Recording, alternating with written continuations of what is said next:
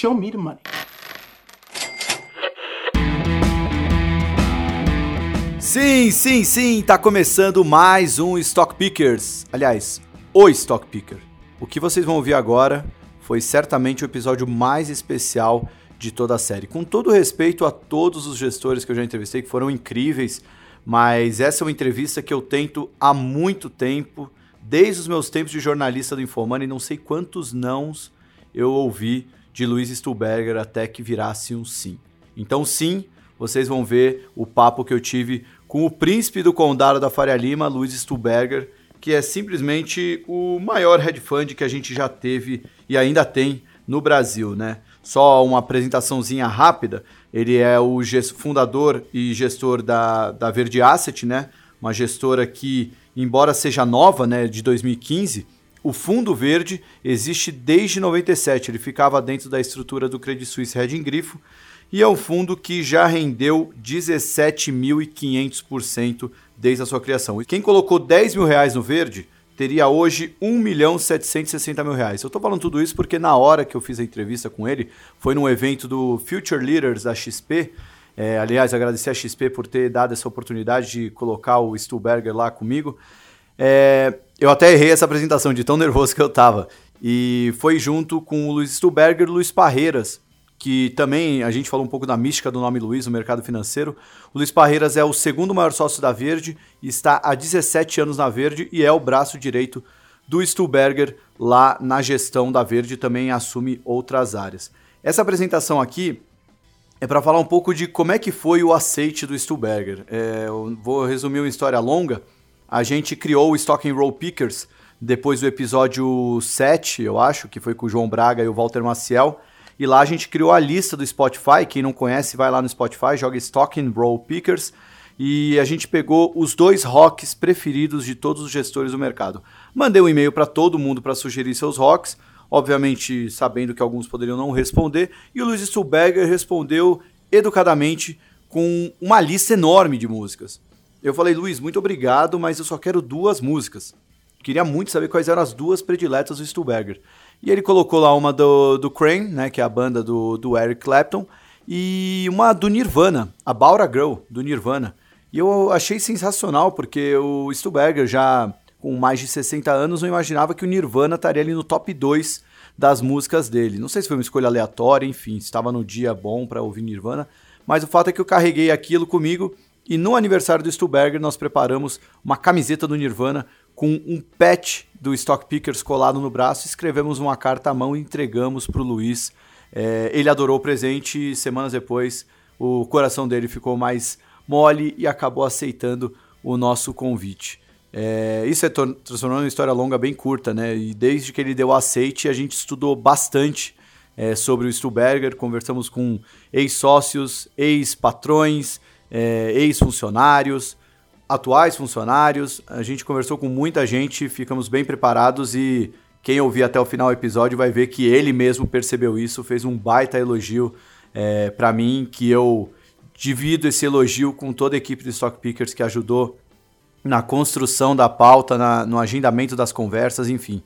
Foi um trabalho para realmente. Falta muito para acabar 2020, né, 2019 mas já vai coroar bastante o sucesso que o Stock Pickers teve nesse ano. Fiquei muito feliz com esse resultado espero que vocês gostem bastante. O episódio foi dividido numa parte o Stuberger dando o cenário dele para o Brasil e depois um bate-papo eu, Luiz Stuberger e Luiz Parreiras. Tá certo, pessoal? Desde já meu agradecimento, muita gratidão, muita felicidade por ter feito esse episódio que acho que vai ficar para a história do Stock Pickers. Ouça aí!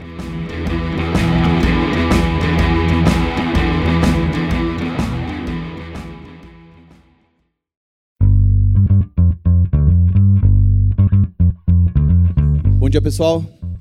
Tudo bom com vocês? Bom, deixa eu chamar aqui meus dois convidados. Só antes, para quem não me conhece, sou Thiago Salomão, sou analista de ações da Rico e também criador do podcast Stock Pickers, podcast que a gente criou para falar de ações. É, a gente criou há mais ou menos quatro meses e hoje o podcast já tem mais de 200 mil ouvintes é, mensais, ouvintes diferentes, né, acompanhando o nosso podcast. E o papo é sobre ações, só que a gente, como fala com o pessoal do mercado de uma maneira mais descontraída, acho que isso acabou atraindo não só o interesse dos investidores, como também dos profissionais do mercado financeiro. Enfim, o programa tem sido um sucesso muito grande, a gente está bem feliz e acho que os dois convidados que a gente vai ter aqui hoje mostram bem isso. Eu estava pensando, quando fui convidado aqui, quem é que eu ia trazer né, para esse, esse programa, né? programa para falar de, com os futuros líderes. E acho que a gente conseguiu montar uma dupla bem legal, porque a gente vai ter no palco aqui, se não o maior, talvez um dos maiores é, gestores da, da história do mercado brasileiro, em termos de rentabilidade. É, não só no mercado brasileiro, mas, enfim, tratando só de Brasil, ele tem uma rentabilidade impressionante. E, junto com ele, vai estar o segundo maior sócio da Asset que eles trabalham, que está ao lado dele há 17 anos, enfim, o braço direito dele. Então, deixa eu chamar aqui no palco, depois eu faço a apresentação, o Luiz Stuberger e o Luiz Parreiras, os dois sócios e gestores da Verde Asset. Por favor.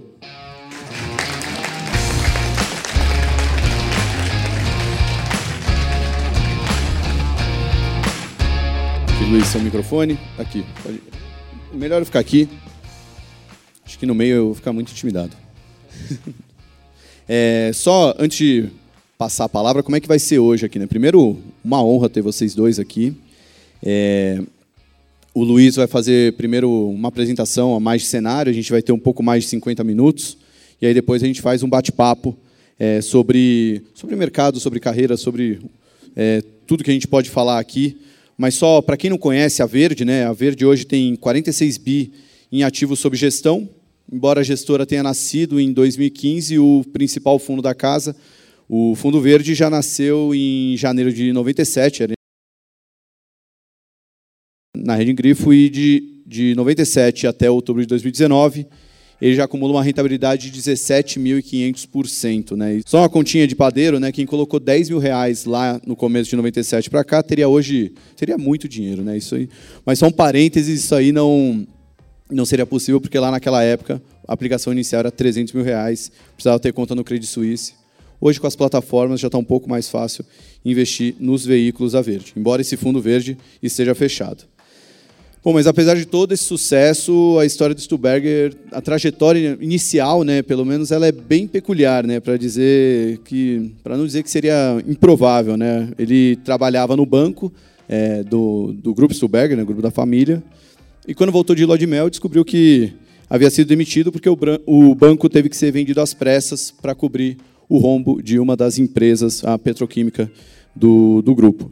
Ele ficou na Grifo, mas ali dentro é, não teve um, uma relação muito amistosa, né? até no, na entrevista memorável que ele deu para Piauí, ele até falava que todos me odiavam, não era bem tratado lá, enfim, era uma, um, foi um, um, início de carreira que não era tão promissor assim, né? Vamos dizer, pensando no, no tamanho que a Verde alcançou hoje, né? E ele só se tornou gestor de fato depois dos 40 anos.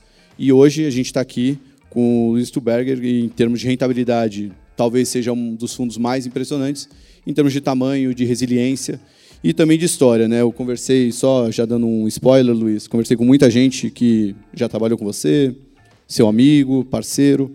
Então, muitas referências positivas, mas isso eu vou deixar mais para o final, porque nesse primeiro momento queria ouvir um pouquinho da sua visão aí de mercado, que nesse final de 2019, o que, que você está olhando para o mercado? É, bom dia a todos. É, obrigado aí pelo, pelo convite da XP, né, Stock Pickers, para a gente estar tá aqui. É um prazer.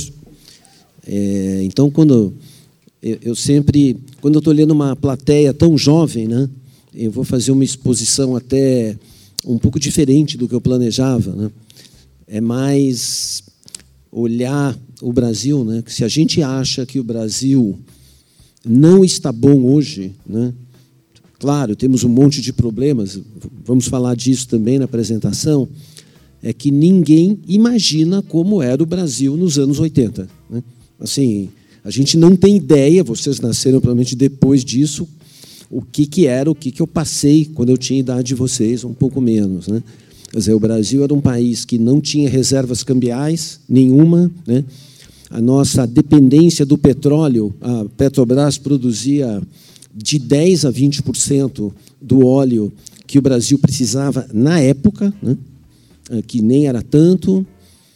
É, a gente vinha num sistema que um, um percentual imenso de pessoas sequer conseguia cursar a escola primária. O ensino hoje é ruim, mas ele é universal. Todo mundo pode pôr seus filhos na escola. Naquela época, alguma coisa como 40%, 50% dos brasileiros nas regiões mais pobres simplesmente não iam à escola. Né? Uh, o Brasil teve crises cambiais várias nos anos 80. É, tivemos que ter carro a álcool, né, porque o Brasil, ah, desenvolvido às pressas o programa, porque o Brasil não conseguia digamos, assim, importar gasolina e petróleo suficiente que a gente precisava. Né? O ágio do dólar paralelo né, em relação ao dólar oficial, que já não existe aqui há muito tempo, a gente só tem uma ideia dele, né, que isso existe na Venezuela e na Argentina, né, 200% de ágio. Então, era uma coisa assim horrorosa. Né? E, além de tudo, a inflação não era debelada, né? e o Brasil teve uma inflação crônica por um período de uns 30 anos que parecia que não havia jeito de debelá-la. Né? Quer dizer, ela caía, voltava a subir, teve um montão de planos de estabilização, né? o Cruzado, Cruzado 2, Plano Besser, Plano Verão, todos com consequências muito complicadas e a inflação sempre voltava. O último deles foi o Plano Collor, né? que sequestrou o dinheiro. Você não consegue imaginar o que é viver num país que, de repente, você não consegue tirar o teu dinheiro no banco. Né? é algo que foi bem pior do que a Argentina está fazendo hoje. Então, eu diria assim, o Brasil evoluiu muito, mas assim, para pegar numa perspectiva, né, as fases dessa evolução, olhando unicamente do ponto de vista da inflação, o que debelou a inflação foi o plano real, né, a qual devemos né, a inteligência e genialidade né, do André Lara Rezende, do Pércio Arida, né, trabalhando para o ministro né, da Fazenda da época, que era o Fernando Henrique Cardoso, que depois, por conta do sucesso, virou presidente da República e o melhor presidente que a gente já teve na história. Então, se você olhar do ponto de vista da inflação, a gente começou a melhorar em 94. É, do ponto de vista de modelo de crescimento, né, de modelo, o que, é válido para o país, a gente tem aí uma outra cronologia, a cronologia pré-1989 e a cronologia pós-1989. O que, que aconteceu em 1989? A criação da nova Constituição, né, que mudou radicalmente o país. Então, no tempo do governo militar, é, como era um governo militar e não se tinha eleição, o Brasil fez algo, digamos assim, parecido, bem pior do que o modelo chileno. Né? Ou seja, o governo conseguia investir, o Brasil conseguia investir 27, 28 do PIB, é, muito estimulado pelo governo, né? Ah, e por conta disso acabaram saindo, né? Tudo que a gente vê de hoje, a gente não dá valor, mas até essa época, né, do, do governo militar, a gente não tinha estradas, não tinha telefonia e energia da forma que a gente tem hoje, não tinha Itaipu, não tinha as grandes hidrelétricas, quer dizer, foi feito um desenvolvimento que o Brasil deixou de ser um país costeiro, né? com tudo se desenvolvendo ao, ao lado da nossa longa costa, para um país que se interiorizou e o progresso veio para o interior, com todas as boas consequências no agronegócio, da criação de novas cidades, também em torno do eixo de Brasília. Mas o grande modelo na época, se eu tentar tipificar, e isso é muito importante que eu estou falando, porque isso vai remeter hoje às questões do Chile, da Argentina, dos protestos é, no mundo inteiro, né, é, contra, principalmente de quem vive em cidades grandes e tem seus enormes problemas de viver em cidades grandes. Mas esse modelo era criar o bolo para dividir o bolo. Né? Esse é o nome que se deu. E aí, quando veio a crise dos anos 80, né, o bolo acabou enriquecendo os mais ricos, né, deixou os pobres na miséria e não tinha mais bolo para distribuir. Né? Quando veio a Constituição, a nossa Constituição ela veio num, numa época muito próxima que caiu o Muro de Berlim. Né? E isso teve uma relevância muito grande, quer dizer, o fim do regime comunista quer dizer, o esfacelamento completo dele, ele gerou, principalmente na Europa, o crescimento dos modelos de governo que são o que tem até agora na Europa, né? que são a social-democracia europeia, com seus mais diversos tons, algumas mais à direita, outras mais à esquerda, mas a social-democracia. Então, a Constituinte no Brasil se inspirou né, numa social-democracia europeia, mas muito mais forte né, em termos de criar é, para os cidadãos brasileiros né, renda, aposentadoria, escola, saúde, tudo universal. E isso, obviamente, começou a consumir um dinheiro crescente né, para que isso pudesse acontecer, uh, dinheiro que o Brasil não tinha né, e não tem até hoje. E aí a gente veio do modelo absolutamente oposto ao crescer o bolo para dividir o bolo. É, vamos dividir o bolo, que a gente não tem, e depois de dividir o bolo, vamos crescer. Né? O que em si não parece uma má ideia. Né? Ou seja, vamos transferir renda, quer dizer, essa noção de que só o PT quis isso, só o Lula. É verdade, o PT aprofundou o modelo, mas quem começou com esse modelo foi a Constituinte, criando todos os benefícios sem nenhum dever. Então, as pessoas se aposentam sem ter contribuído, se aposentam com idades é, muito jovens. Tudo que a gente está vendo ser discutido agora foi concebido naquela época. E com isso o Brasil teve, né, principalmente após uh, o modelo, vamos dizer, o plano, o plano real, um crescimento de despesas de 1995 até 2014, né, nós estamos falando aí de quase 95, 20 anos. 20 anos, né? sendo que isso foi muito aprofundado no governo Lula, do o Estado brasileiro né, crescer seus gastos a 6% ao ano mais inflação. Se você colocar 1,06 elevado à vigésima potência, né, vão ver o número que vão chegar. Não existe paralelo no mundo, no mundo, de um governo que tenha crescido seus gastos da maneira como o Brasil cresceu. Só que o erro né, da esquerda, primeiro, da social-democracia, depois o erro do PT, eu não acho que o PT fez isso por mal. O Lula, por que, que o Lula virou né, o político mais importante do mundo e o modelo do Lula foi incrível? Né? Todo mundo que tinha medo dele. Quando a gente chegou lá em 2006, 2007, e o Brasil estava crescendo a mais de 4% ao ano e gerando milhões de empregos por ano, né?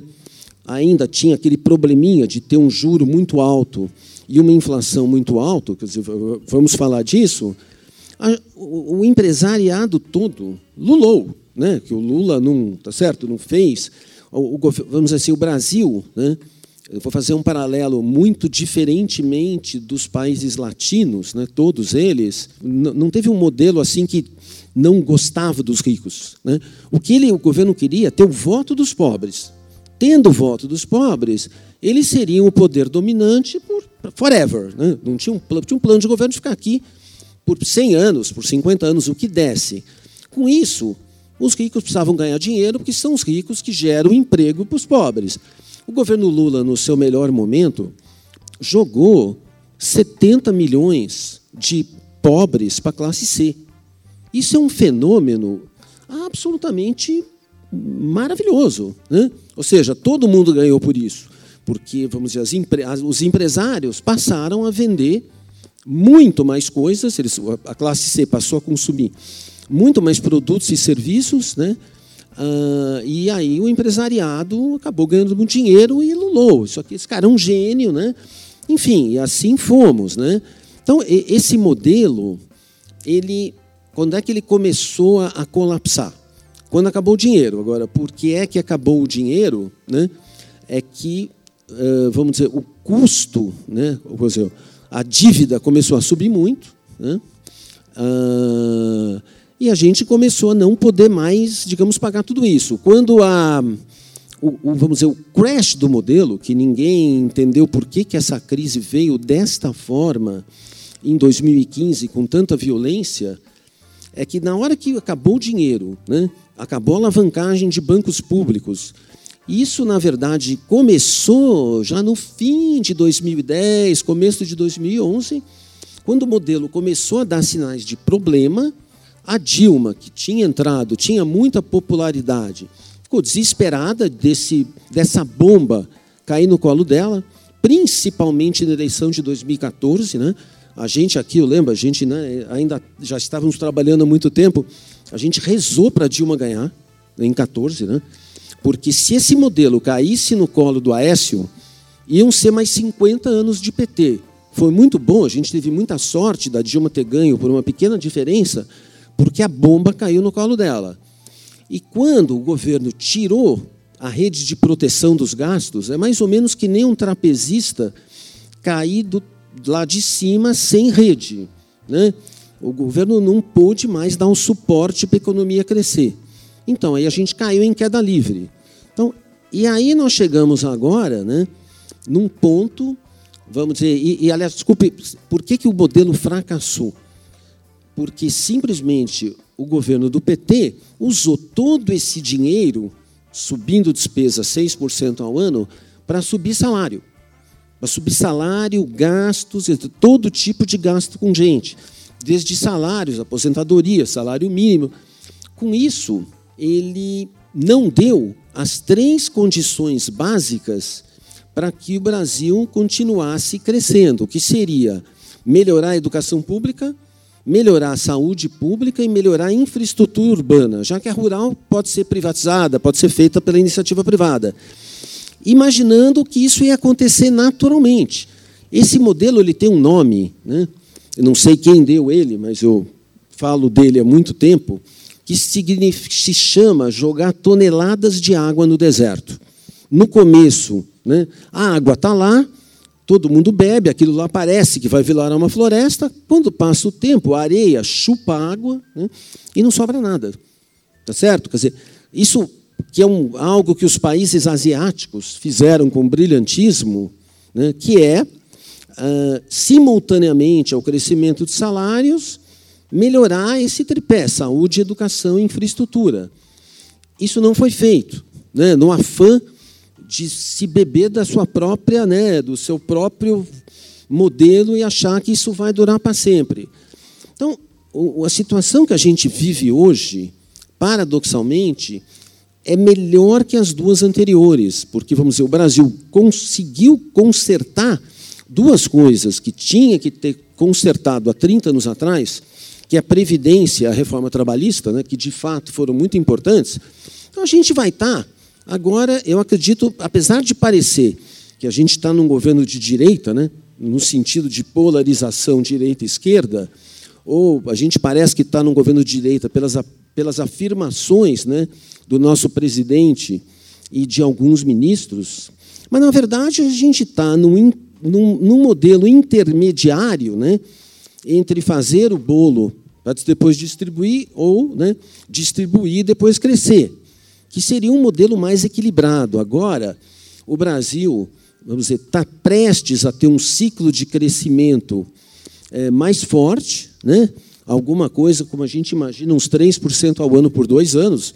Isso dá para prever, depois disso vai depender de muita coisa, é cedo para fazer uma previsão, porque esses problemas que eu mencionei vão continuar aí, mas sem depender né, de dinheiro público.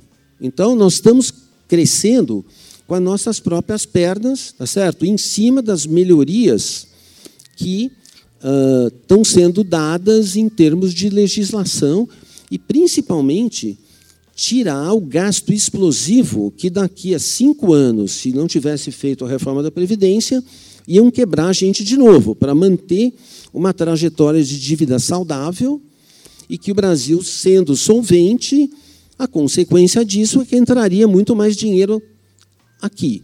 Isso não ocorreu até agora, né?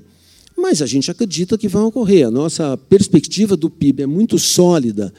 E assim, esse crescimento de 3% no PIB é para o Brasil na média, porque se vocês perceberem no estado de São Paulo, na cidade de São Paulo, ele vai ser muito maior. Se eu pudesse dizer assim, que o crescimento aqui na cidade de São Paulo e no estado vai ser um PIB de entre 5 e 6, eu acho que eu não estou errando. Enquanto que no Nordeste, nós estamos falando entre 1 e 2. Por quê?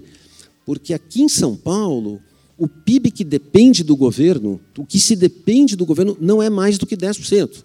Enquanto que no Nordeste, em algumas outras regiões do Brasil, a dependência do governo é de 60% a 70%. Como o governo está sem dinheiro, né, esse crescimento lá vai ser pior, tendo assim uma, a gente vai ter uma sensação dual, né, que aqui em São Paulo tudo vai muito bem, mas lá para cima não. Então, assim, a gente está otimista. Eu acho que, vamos, eu vou terminar minha apresentação por aqui, né, para a gente poder conversar sobre outros temas. É, digamos assim, claro que tem muitas coisas para se resolver, tem muitas nuvens assim ainda negras aí na frente é, para serem dissipadas, né? A gente não mudou totalmente, mas a gente está bem mais animado e o que eu posso dizer para vocês é que se mesmo agora, com todas as dificuldades que a gente tem, se eu comparasse com o Brasil antes do plano real, a gente não tem ideia o que era morar num país ruim, né? Ah, quando, quando a proclamação da República foi feita, né, é, o Brasil tinha 98% de analfabetos né? para você ter uma ideia de onde a gente vem. Então, a gente está animado, né? sabe dos riscos, a gente gere dinheiro, que é o nosso negócio. Né? Às vezes parece que o nosso negócio é fazer palestra, né? mas não é, né? não, não é o nosso objetivo. Isso é uma part of life, né? então a gente gosta de fazer, a gente tem muito, lemos muito, temos muita fome de conhecimento, então vou deixar aqui para a gente bater um papo sobre assuntos diversos. Obrigado. Boa, muito bom.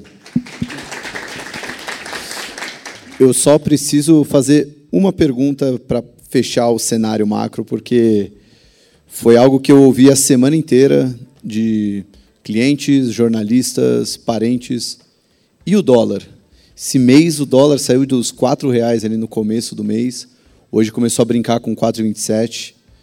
Como é que vocês estão vendo o dólar nesse momento? Pode, se quiser falar, Parreiras. A gente acha que, assim, só pegando um pouco o gancho do que o, Luiz falou, e, e, o nosso diagnóstico, que já vem de quase dois anos, é muito alinhado com o que o Paulo Guedes, por exemplo, falou numa entrevista essa semana. A gente está vivendo uma nova realidade de, de, moeda no Brasil que a gente nunca teve na história. Né? A consequência desse modelo que o Luiz descreveu, onde o governo crescia o gasto muito, era uma taxa de juro muito alta. Né? A gente brinca que o Brasil era um avião que andava com um motor empurrando para frente, que era o gasto público, mas precisava ter um outro motor freando, né, que era a taxa de juro. E na hora que o gasto público deixa de empurrar, né, e passa a quase ser um freio, porque ele cresce menos que o resto do, do, do PIB, o motor que era o freio pode virar um acelerador. Né, é por isso que a gente está tendo essa taxa de juro uh, nesse nível. Mas a consequência de uma taxa de juros estruturalmente muito alta era uma moeda permanentemente sobrevalorizada. A maioria aqui vai entender, mas quando, você tinha, quando a gente tinha real lá de 1,70 ou 2 e pouco, você viajava para fora, chegou a ser barato ir jantar em Nova York em Londres. Gente, não é normal. Entendeu? E agora a gente está vendo o modelo contrário. O real, a, a gente passou a ter uma, uma moeda subvalorizada uh, consequência dessa taxa de juro mais, mais fraca. Então, assim, estou pintando um quadro meio de médio prazo porque essa é a realidade. No curtíssimo prazo, a nossa opinião é que o câmbio está um pouco barato. Né? A gente vê assim, um valor justo perto do 4.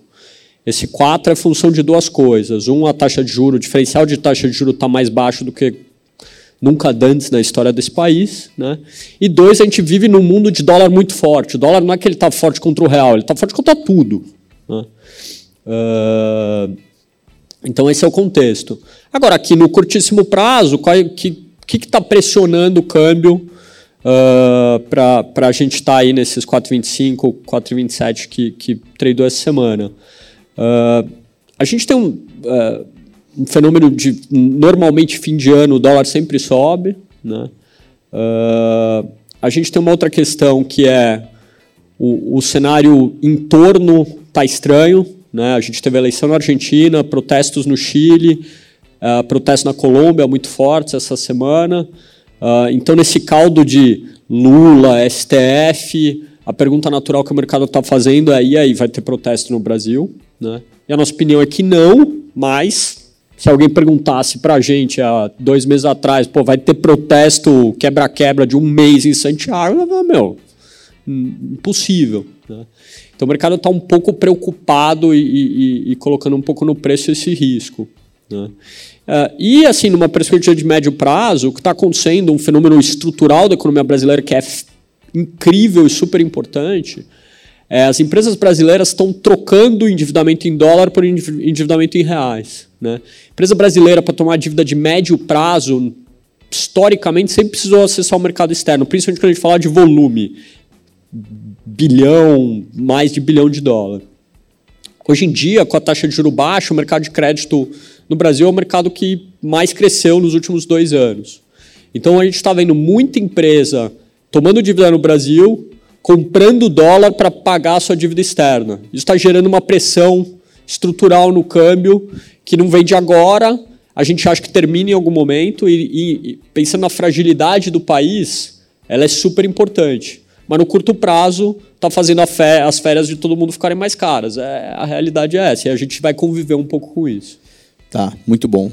Bom, então vamos partir agora para outros assuntos. Eu, eu elenquei várias perguntas aqui que eu gostaria de fazer, mas nesse primeiro momento, queria falar com o Parreiras. Né? Aliás, o nome Luiz é um nome muito emblemático no mercado. Estou né? aqui com dois Luizes, que foi graças ao Luiz Godinho, que ajudou.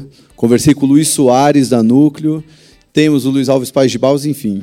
Se dica aí para quem quiser ter um filho que trabalha no mercado financeiro, acho que começar pelo nome Luiz já, já pode ajudar bastante. Mas, Parreiras, é, você está ao lado do, do Stuberger há 17 anos. Foi seu primeiro emprego e sempre ao lado dele atuando é, na gestão. Hoje você toca também a parte de previdência, mas também ajudando na, na gestão do verde. Minha pergunta é direta e reta. O que, que conviver ao lado do Luiz nesses 17 anos, no dia a dia, lá, o bom dia, o morning call, as reuniões, as participações, o que, que isso te trouxe de aprendizado que só você, Luiz Parreiras, conseguiu esse, esse ativo no mercado por essa convivência? Putz, é, é, tem várias respostas para essa pergunta. Eu acho que a primeira coisa que eu aprendi com o Luiz, e, não que, enfim, eu não tivesse aprendido em casa com os meus pais ou, ou qualquer, não, não que fosse um princípio que eu não carregasse, mas é, antes da gente entrar nas questões de o que é ser gestor e o que é olhar o mercado, etc. Assim, acho que o Luiz tem uma é, ele exercita diariamente uma coisa que é, eu acho que é importantíssima e, na verdade, que é o que eu acho que permeia a empresa que a gente constrói todo dia lá na Verde, que é Luiz é uma pessoa extremamente boa, de um coração enorme, né? Então a gente está numa indústria que é marcada, né, por uma imagem de que as pessoas são tubarões, são especuladores e que você precisa. É, alguém precisa perder para você ganhar, né? Uh, onde a mídia pinta os gestores como se eles fossem inimigos, para alguém estar tá certo, o outro precisa estar tá errado. É, e o bom gestor é aquele cara esperto que. Eu acho que essa é uma imagem absolutamente falsa, ou pelo menos não é a imagem que eu aprendi com o Luiz nos últimos 17 anos. É, para você ganhar, ninguém precisa perder. É, para você ser um bom gestor, você não precisa fazer o mal para ninguém. Né?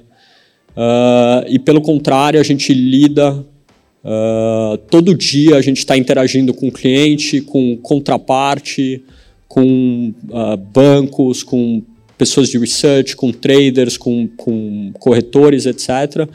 E o que é mais importante a gente fazer todo dia em todas as nossas relações é exercitar, é ser justo, ser bom uh, e agir uh, da melhor maneira possível. Tá?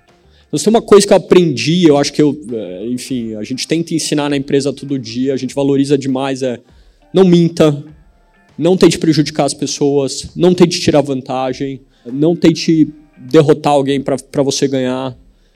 O mercado financeiro, a gente, né, o Luiz tem 40 anos de mercado, eu tenho 17, é uma máquina permanente de fazer a maior quantidade de pessoas possível perder a maior quantidade possível de dinheiro a maior parte do tempo. Tá? Então, se você acha que para você ganhar alguém tem que perder, fica tranquilo que a curva ela tá logo ali e ela vai te pegar, né? Então, acho que assim a maior lição que eu tenho todo dia com o Luiz é a gente não precisa nada disso. Para a gente ser bom no nosso trabalho, a gente tem que trabalhar duro e tentar acertar. Né? A gente, se a gente acertar 60% do tempo, a gente vai ser incrível já. Né? A gente tem que acertar, saber aprender com os nossos erros e continuar iterando, e não ficar é, preso a ideias velhas, etc. Então, assim, acho que esse princípio é o mais importante, a coisa mais importante que eu aprendi com o Luiz é, ao longo do tempo que a, que a gente está junto. Todo o resto se constrói em cima disso. Então, todo o resto é, de verdade, esse é um trabalho duro que requer um commitment de tempo e de esforço e de suor absurdo. Não é que a gente fica lá virando madrugada, aquela imagem que às vezes existe no mercado, não existe isso. Todo mundo tem vida pessoal e tenta ter um equilíbrio, né? Porque se você está estressado, se você está com a saúde ruim, você não consegue tomar boas decisões. Isso é um fato.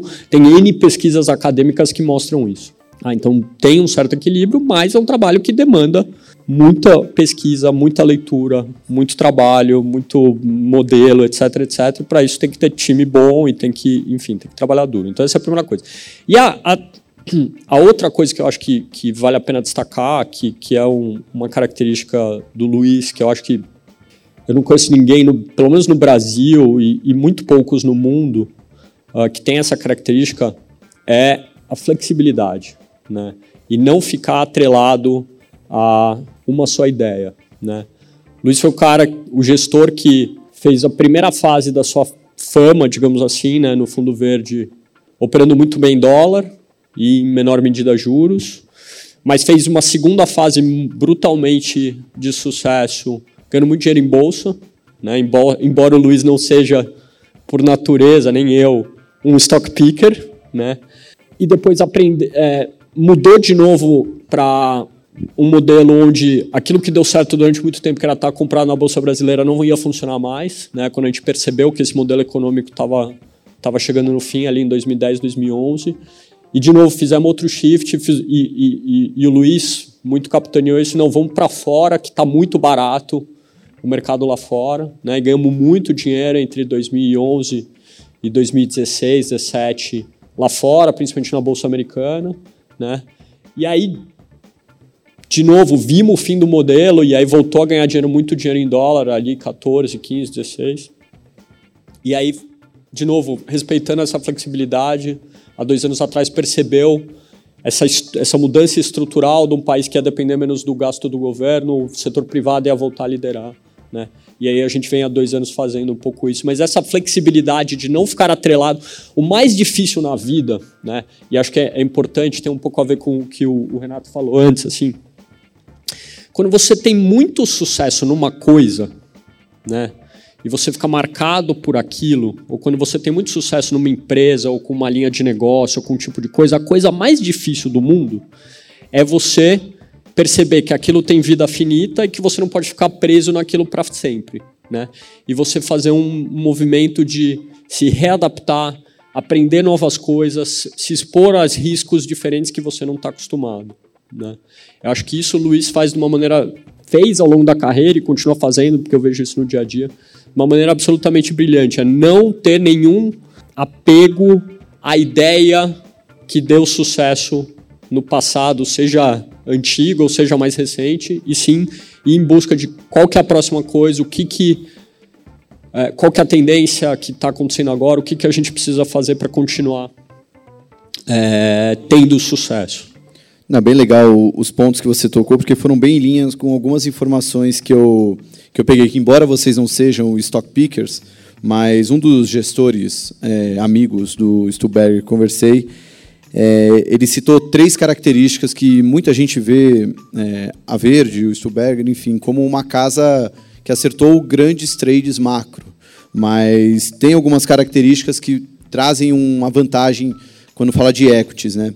Aí das três que ele citou são conversas frequentes com gestores para é, para validar as ideias, acesso à conversa com principais donos de companhias, né?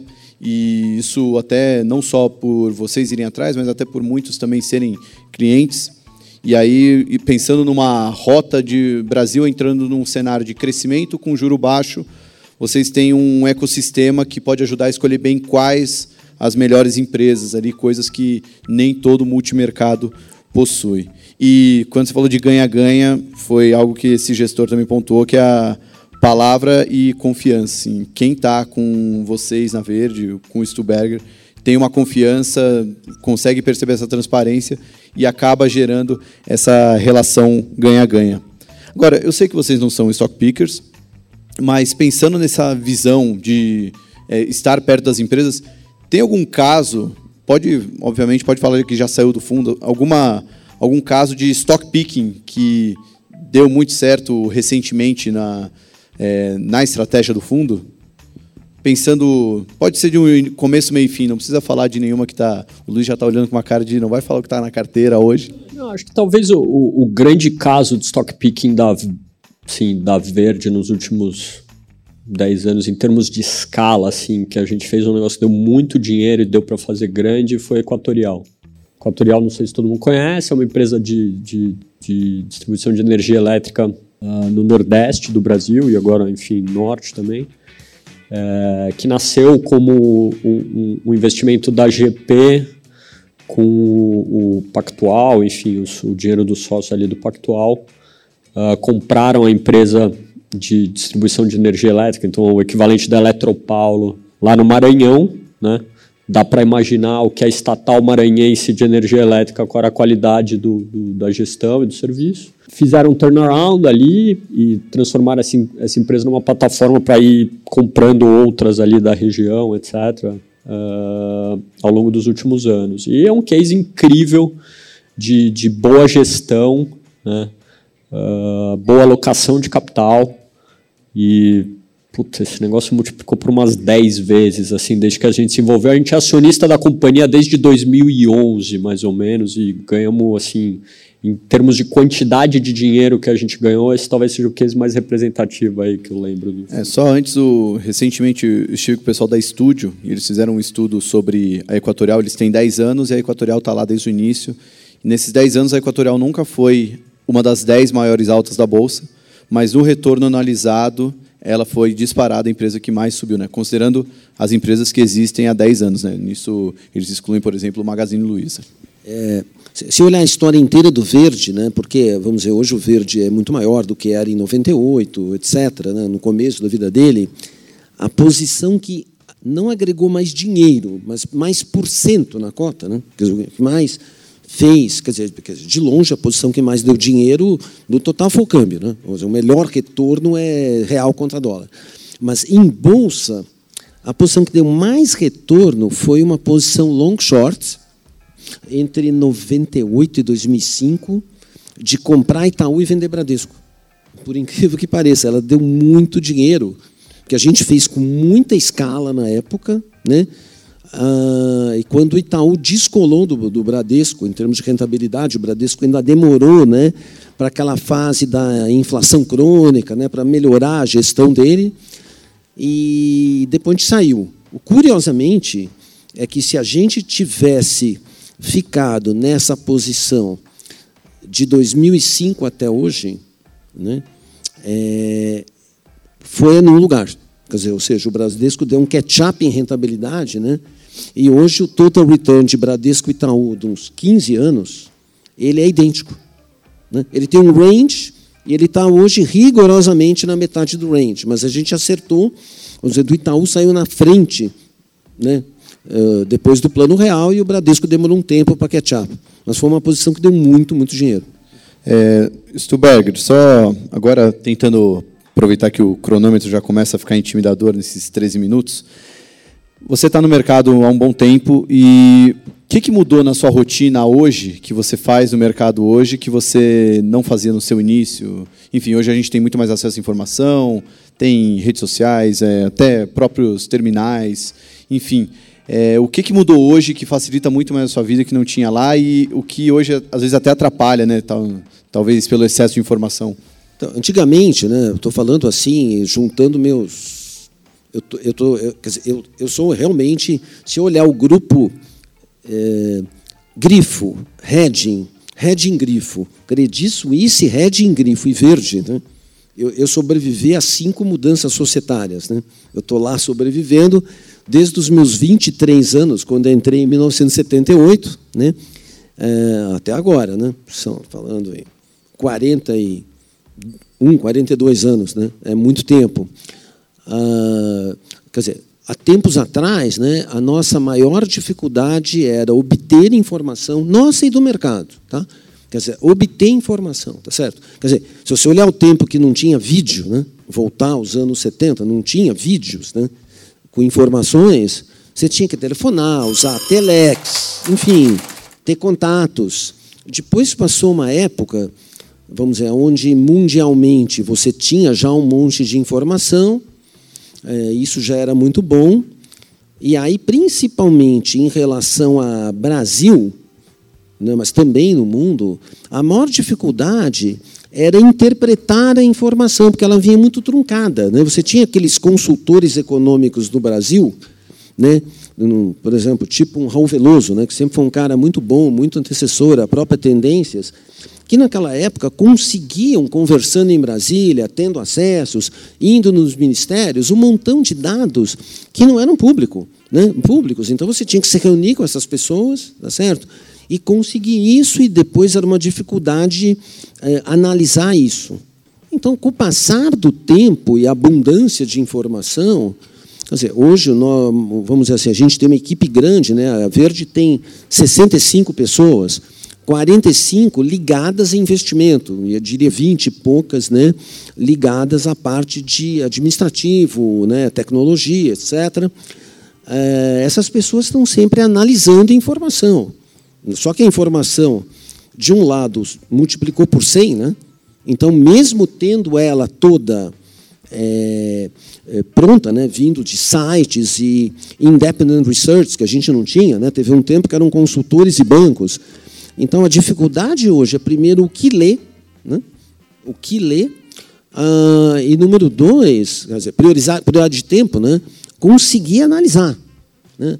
e depois conseguir se reunir, porque essa coisa assim, por mais que cada um leia o seu, a, você estar presencialmente no mesmo ambiente é muito importante para as pessoas poderem discutir, darem seus pontos de vista. A gente tem várias reuniões fixas por semana para ver cada um a visão de cada pedaço que ele leu, né? Ninguém leu as mesmas coisas e trocar uma ideia do que é importante. Então isso é uma uma consequência que eu diria boa. E agora ainda se junta, né, WhatsApp, né, que o brasileiro por incrível que pareça, passa muito research por WhatsApp, né?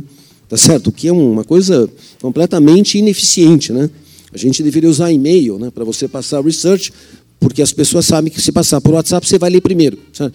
Se for e-mail você vai deixar para ler no dia de São Nunca quando sobrar um tempo, né? É um erro, mas assim, e Twitter, enfim, quer dizer, tem aí agora o lado bom é que você pode também trabalhar em casa de uns anos para cá, né? É, isso é bom e é ruim, né? porque você trabalhando em casa, você dá menos atenção para sua família. Né? Quer dizer, mas tem um lado muito bom de você trabalhar off hours. Né? Aí cada um você pode fazer sua ginástica, fazer alguma coisa que você goste, trabalhar das 11 à meia-noite, sábado, domingo, feriado. O lado ruim é que acabou as férias. Né? Não existe férias que sejam totalmente férias. Né? Você não consegue desligar né?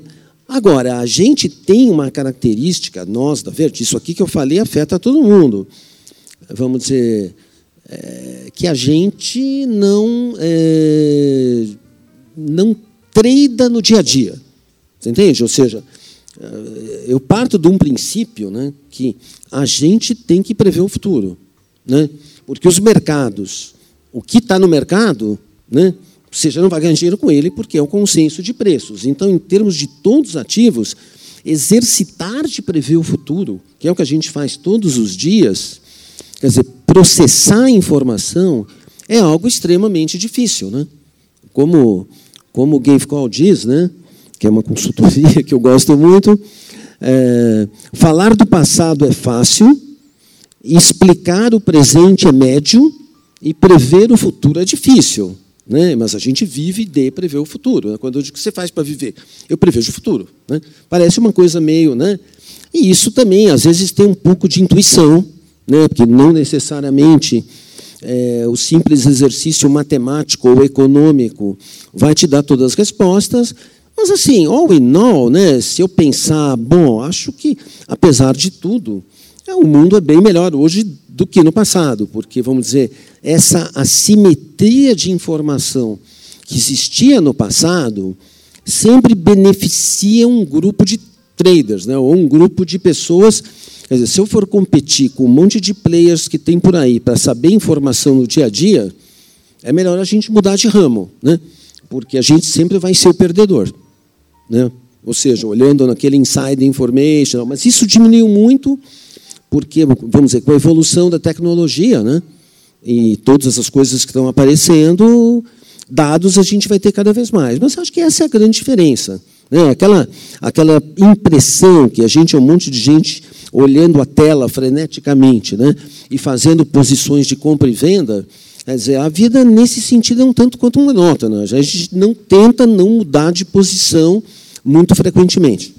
É, acho que uma das suas características é justamente é, não ficar muito tempo na tela, ficar muito mais na rua, né? Até o que o, o um dos gestores que falou de ti é, comentou isso, né? E recentemente ficou até conhecido um, um artigo, né, que o o Arthur, que era da Verde, escreveu no Brasil Journal falando do, do encontro com o Soros, que o Jorge Soros, né, que vocês tiveram, enfim.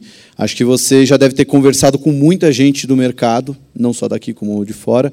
É, e tem alguém do mercado financeiro que você ainda não teve oportunidade de conversar? Isso, principalmente fora do Brasil, você gostaria de falar? Não sei, talvez se você já teve algum papo com Warren Buffett ou alguém assim, enfim, alguém que você não conversou que gostaria? É, primeiro, assim, em relação ao Warren Buffett, eu já falei com ele, né? Mas foi uma conversa, você estava presente, né? Num café da manhã na casa do Jorge Paulo Leman, que a gente falou um pouco de Brasil. É, foi uma conversa curta, mas tem uma curiosidade muito grande, que eu perguntei para ele assim, para quebrar o gelo, né? É, senhor Buffett, né? Que honra conhecê-lo, tal. É a primeira vez que o senhor vem ao Brasil?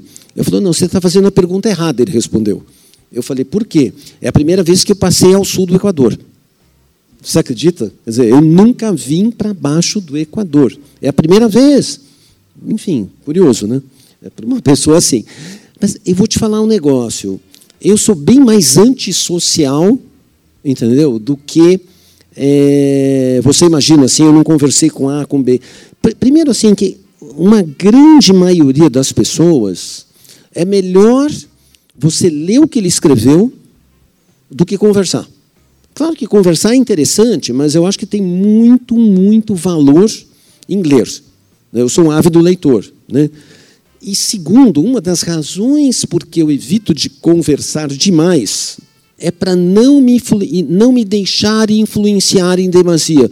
Porque se eu for conversar com uma pessoa inteligente, carismática, ele vai dizer o que pensa, né? Ah, de repente, eu posso me influenciar e mudar de ideia. Né? Isso pode dar certo ou dar errado. Então, eu sempre tomo um pouco de cuidado. Não quer dizer que here and there não tenham reuniões muito interessantes. Eu tive muita reunião interessante na minha vida uh, que eu pude aproveitar para gerir e deu muito certo. Mas tem que tomar um certo cuidado com isso. O Buffett tomou Coca-Cola no café da manhã de vocês ou aqui ele foi alguma coisa mais brasileira? Não, ele, ele acho que tomou café mesmo. É, não, é, não, não tomou Café e suco de laranja. Ele gosta. Eu, eu, eu, por acaso, tive. Há muitos anos atrás, eu jantei algumas vezes com um cara chamado Todd Combs, que hoje ele é o braço do Buffett. Tem dois gestores que trabalham com ele, o Todd e o Ted Weschler. Uh, e eu conheci o Todd antes dele trabalhar com o Buffett e depois eu tive com ele algumas vezes. E a história, a melhor história que eu vi sobre o Buffett, eu conheci o Buffett com o Luiz, acho que talvez seja a, a maior honra da, da, dessas pessoas assim que eu conheci, que foi o Buffett, ele é, é assim, o mais interessante dele foi que ele estava genuinamente interessado em ouvir o que a gente tinha a dizer. Eu não tinha a menor ideia que era a gente, né? O Jorge Paulo apresentou o Luiz como você apresentou o Luiz e tal. O cara nunca tinha ouvido falar da gente e tal. E sentou, dedicou uma hora do tempo dele com atenção individida uh, para ouvir a nossa visão sobre o Brasil, sobre investimento e, e etc. Né?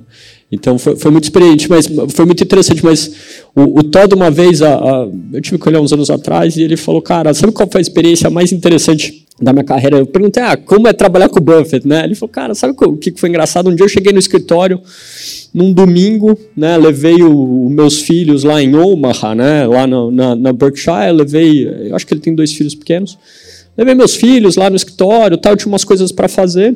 De repente, eu estou lá na minha sala, tal, trabalhando, meus filhos estão fazendo alguma bagunça lá no escritório e eu ouço a máquina, tem uma máquina de dessas de Coca-Cola, tal, no corredor. Eu ouço um barulho da máquina, eu saí para ver, eis que estava o Warren Buffett, num pleno domingo, pegando uma Cherry Coke na máquina. Warren Buffett tem uma Cherry Coke que a Coca-Cola faz especialmente para ele, né?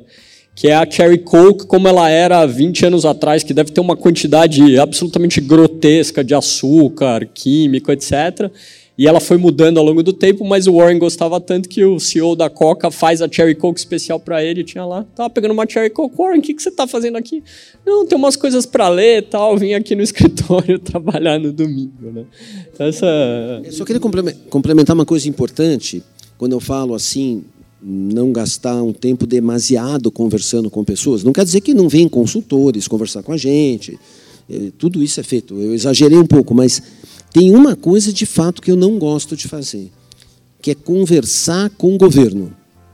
Porque o governo, por definição, sempre vai tentar te vender uma história otimista. É, é um viés. Qualquer um que está no governo não vai dizer isso aqui vai piorar. Ou seja, então isso é perigoso, né? uh, de se fazer. Claro que tem gente no escritório que faz, porque é importante que seja feito, né? ouvir o governo, mas eu particularmente não gosto. Mais um dos grandes trades da história da Verde, ali em 2002, 2003. O início, pelo menos na história contada, foi uma conversa com, na época, o mercadante. Não era ainda do governo, mas era um porta-voz do Lula na economia. Né?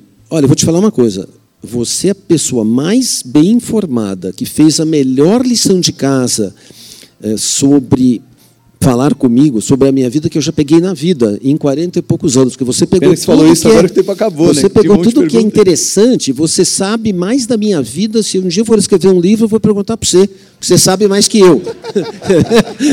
eu estou muito impressionado com a qualidade e a lição de casa que você fez e que enriquece muito o nosso debate. Pô, então acho que são é pedido para ter mais cinco minutos aqui, né? Mas é, só mais algumas coisinhas que eu fazia, então, já um ping-pong, já que o tempo acabou. É, Parreiras, uma grande qualidade do Stuberger. Stuberger, uma grande qualidade do Parreiras. Olha, primeiro eu vou, eu vou resumir né, o final da história. O final da história é o seguinte: eu acho que até uma das coisas que sempre as, muita gente me falava, né? É, dado que eu já estou com 65 anos, né, embora eu possa ainda, quando eu vejo Jorge Soros fazendo isso com 90, enfim, dá para fazer isso muito tempo. Um dos maiores medos que eu tinha até alguns anos atrás era, putz, o dia que eu for embora e me aposentar, a Verde vai fechar. Né? Ah, e eu, graças a Deus, estou muito feliz que agora eu tenho 100% de certeza que isso não vai ocorrer. Né? O verde vai ter sempre ligado a mim, a gente tem um grupo de pessoas muito boa trabalhando em várias áreas, né? mas acho que principalmente o Parreiras, que é gestor já de uma parte importante do portfólio, né? toda a família da Previdência e quase Previdência, que já é um percentual muito grande, né? Uh, eu acho que ele, né, claro, todo mundo que está aí 17 anos trabalhando tem seu processo de aprendizado. Eu acho que ele teve também um longo processo de aprendizado e virou agora assim um excelente gestor, né? Acho que às vezes eu tenho até um pouco de ciúme quando o fundo dele está rendendo melhor que o meu, mas tudo bem. No limite, né? No limite eu fico muito feliz, né? É, porque vamos dizer esse legado, né? Por muito mérito dele, ele vamos dizer uma pessoa que entende de muitas coisas que, que eu não entendo bastante bem, né? Sobre crédito principalmente. Ah, vamos dizer, claro, eu sou um daqueles é, um pouco, vai, paquidermes, né, assim, dinossauros, né, todo mundo que é mais velho em relação ao uso de tecnologia. Não é fácil. Ontem eu soube um negócio incrível, dito aí num evento do Janelas Abertas, né, com, com Jorge Paulo Lema, que estava fazer, que é uma bolsa de estudos lá da escola Eleva, muito bacana, aí à noite de ontem, e aí o Jorge Paulo Leman falou que o Warren Buffett não usa e-mail, né? Que tem uma secretária que responde para ele que ele só lê e fala no telefone. Eu falei, bom, então também não estou tão mal assim. Vai? Quer dizer, tipo, tem gente bem pior do que eu, respeitando a idade dele. Mas eu acho que, ah, vamos dizer, as qualidades deles, acho que são eh, fazer bem tudo que eu faço, e ele tem outras inúmeras qualidades. Claro que é energia, dedicação, um grande aprendizado de entender de muitas outras coisas que eu não entendo. Então, acho que eu estou muito feliz né, de ver que a Verde, não que eu pretenda me aposentar, estou longe disso, mas de ver que ela está em boas mãos e que a nova equipe né, também, por exemplo, a gente tem outras pessoas muito boas, vou citar, ó, sem prejuízo de outras, né, o Daniel, nosso economista, né, que ele tem um grau de acerto em relação a análises complexas de situação envolvendo política e economia, ele consegue dissecar toda aquela informação, fala com muita gente, né? E consegue concluir, não aquele economista que diz assim, ó, faça o que você quiser, minha recomendação. O cara bota o dele na reta, na mesa, e geralmente ele, eu diria que ele tem um grau de acerto desumano também, nos calls dele. Então, quer dizer, para mim tem uma equipe boa, mas acho que estão os expoentes, que é, é ele e o Daniel, e que acho que a empresa tá muito, vai ficar muito em boas mãos o dia que eu sair. Bom, depois dessa, só dá para responder generosidade, né? Que não tem outra, mas acho que é, é, é, uma qualidade menos conhecida do que deveria do Luiz. É, o Daniel, inclusive, foi citado num Stock Pickers recente porque falaram, não sei se foi numa carta recente, algum evento, mas ele disse que o Brasil corre o grande risco de finalmente dar certo, que é algo que é, não, não era tão possível de prever. Inclusive na frase que você citou, que falar do passado é fácil, tem aquela adaptação no Brasil que até o passado é incerto aqui, né? Então não é tão fácil assim aqui. Como não ganho mais tempo, a última pergunta para finalizar e encerrar, Luiz, se você não tivesse sido gestor, criado a verde, trabalhado com o mercado, o que, que você sonharia em ser? O que, que quando era criança, o que, que você pensava em ser na vida que não era gestor de investimentos? Quer dizer, eu acho que eu pensei e fui pensado na vida em ser um engenheiro, por isso que eu cursei engenharia, porque na verdade meu pai, né, que chegou da Polônia com três anos de idade aqui, né, um pouco com medo do antissemitismo na Polônia, no fim dos, dos anos 20. E meu pai se formou engenheiro e meu pai tinha e tem, que isso ficou com meu primo e, e meu cunhado, uma empresa de engenharia. Então, na verdade, eu não queria fazer engenharia, eu queria estudar economia e administração, mas por pressão, que era uma empresa grande e importante nos anos 60 e 70, né? A empresa de engenharia, eu estava assim meio educado para ser um engenheiro e cuidar da empresa da família de engenharia. Me formei engenheiro, né? Mas o problema é que quanto mais eu fiz a Politécnica, né, que muito me honra tê-la cursado, né? E na medida que foi passando o tempo, né, eu fui vendo que eu não gostava daquilo, mas eu resolvi encerrar a Poli, né? Porque eu achei que era um bom diploma para se ter, uma faculdade. Bom, o Ulisses Barreiras também, né? É politécnico. E aí eu ia fazer alguma outra coisa ligado à administração e economia.